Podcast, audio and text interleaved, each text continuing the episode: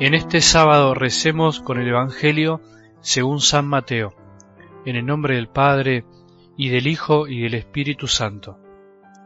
Jesús propuso a la gente otra parábola. El reino de los cielos se parece a un hombre que sembró buena semilla en su campo. Pero mientras todos dormían, vino su enemigo, sembró cizaña en medio del trigo y se fue. Cuando creció el trigo, y aparecieron las espigas, también apareció la cizaña. Los peones fueron a ver entonces al propietario y le dijeron, Señor, ¿no habías sembrado buena semilla en tu campo? ¿Cómo es que ahora hay cizaña en él? Él le respondió, Esto lo ha hecho algún enemigo. Los peones replicaron, ¿Quieres que vayamos a arrancarla? No, les dijo el dueño, porque al arrancar la cizaña corren el peligro de arrancar también el trigo. Dejen que crezcan juntos hasta la cosecha, y entonces diré a los cosechadores, arranquen primero la cizaña y átenla en manojos para quemarla, y luego recojan el trigo en mi granero. Palabra del Señor.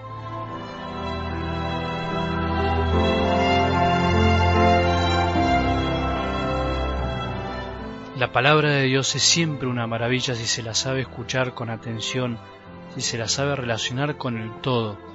Eso es lo más difícil, ir percibiendo el todo sin olvidarnos de las partes y también ir viendo en el todo cada partecita. Todo tiene que ver con todo, Dios nunca puede contradecirse, pero hay que saber descubrir la verdad en cada texto y cómo esa verdad está conectada con otra verdad, y así de a poco vamos descubriendo la gran verdad del Evangelio que es el mismo Jesús, su persona.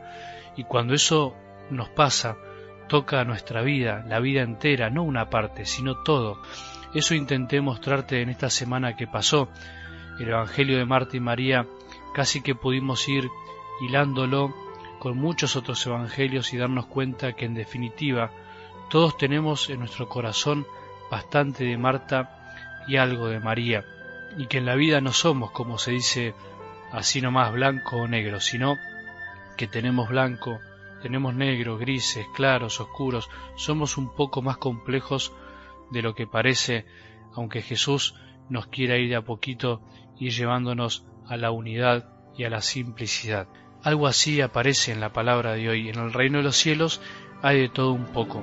Al final prevalecerá el bien, al final Dios separará cada cosa en su lugar, mientras tanto convivimos con la cizaña, con la maleza y con el trigo, la planta buena, y aunque nos creamos con la capacidad de distinguir y con las ganas de arrancar todo lo malo, Jesús nos enseña que eso no nos corresponde y que tenemos que saber esperar.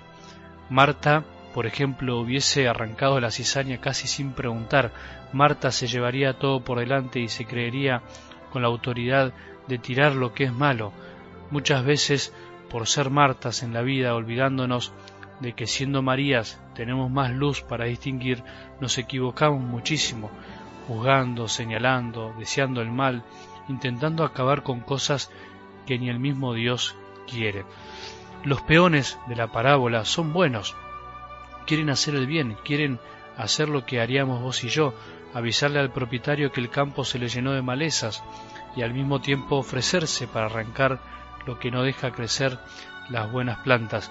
Es la tentación bajo apariencia de bien, se dice, es el querer hacer algo que consideramos bueno, pero que en realidad Dios no lo quiere, o por lo menos por ahora. Es la tentación de Marta, de hacer cosas buenas, pero en realidad no estar haciendo lo que Jesús prefiere.